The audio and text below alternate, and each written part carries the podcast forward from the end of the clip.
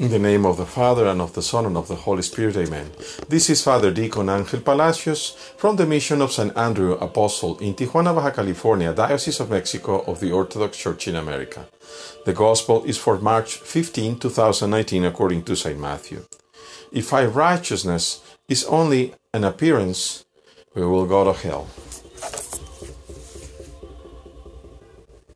The Lord said, So I say to you, that unless your righteousness exceeds beyond that of the scribes and Pharisees, you may never enter into the kingdom of the heavens. You heard that it was said to the ancients, You shall not murder, and whoever murders will be subject to judgment. But I say to you, everyone being angry with the brother of him will be subject to judgment.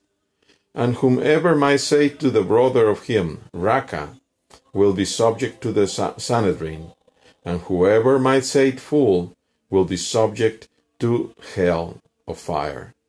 Therefore, if you might bring the gift of you to the altar, and there you remember that your brother of you has something against you, leave there the gift of you before the altar, and go first and be reconciled to the brother of you, and then coming of, coming back offer the gift of you. Be well disposed to the opponent of you quickly, while you are with him on the road, lest you might lest, lest he might deliver you to the judge, and the judge to the official, into prison you might be thrown. Truly I say to you, you may never come out from there until you repay the last penny. Glory be to thee, O God, glory be to thee. Well, this doesn't mean that there is any sort of purgatory. Listen to the words. If your righteousness is not far beyond that of the scribes, which are only apparent, then you will never enter into heaven. Never. If you are thrown into the jail, you will never go out.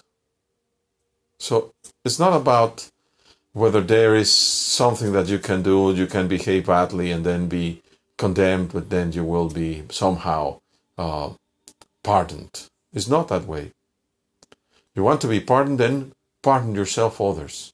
Be merciful so that you might encounter mercy. That is the way. And today, the Lord exactly is telling us that, that we are we have to be righteous, not just the appearances. And it doesn't matter whatever they might tell you, whoever might tell you, nobody has the keys to heaven. If uh, they tell you that uh, your church has got the keys to heaven, that's a lie. Because the keys to heaven are basically the support for you to roll. That's the key, the, the or key. It's For you to make your own effort to save yourself with your deeds, with your faithfulness, with your trust to God. Then He will, by His mercy and love, without true reason, save you. But you have to accept it and be faithful. Today, again, the Lord is telling us that we must reconcile with everyone. Do you have a grudge against anyone? While we're going in this Lent time, it is an excellent time to reconcile. And let me share with you a little secret. Should you have someone that you really, I would dare say the word, the bad word, hate, because maybe he did something so bad to you that you just can't forgive him or her, then I tell you something. Think for one instance about him or her.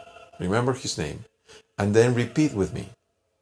Say the word, say the name of the person and then say, I forgive Jesus. I forgive you with the forgiveness of Jesus.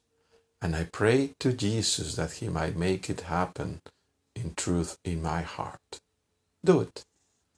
Do it. Just dare to do it, and God will heal you. And most importantly, you will be able to enter into heaven.